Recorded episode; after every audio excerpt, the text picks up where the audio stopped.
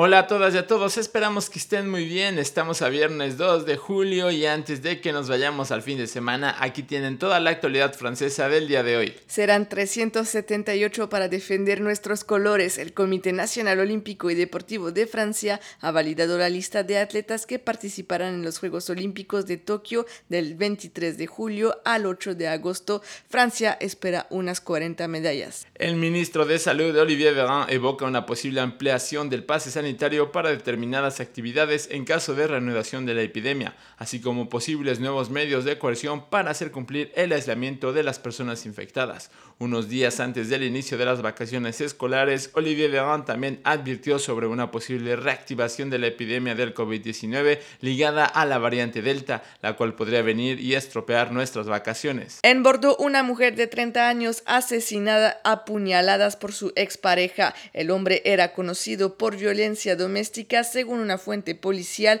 y había sido puesto bajo custodia policial a fines de junio por acoso telefónico contra la joven. Acuérdense que este sábado tendrá lugar la 17 edición de la Noche Europea de los Museos en todas las ciudades de Francia. Los establecimientos culturales estarán abiertos hasta medianoche. Dichos recintos se movilizaron para organizar todo tipo de talleres, visitas guiadas y encuentros insólitos. La ministra de Educación Superior, Frédéric Vidal, este viernes la creación de 14.000 plazas adicionales para estudiantes de sectores bajo presión para el próximo curso académico que quiere 100% presencial. El próximo domingo tenemos un capítulo y una invitada especial en el podcast de la cultura francesa en unos minutos para hablar del coq, uno de los símbolos franceses más importantes. Nosotros nos vemos en el próximo lunes aquí en Esto es Francia, el podcast. Excelente fin de semana.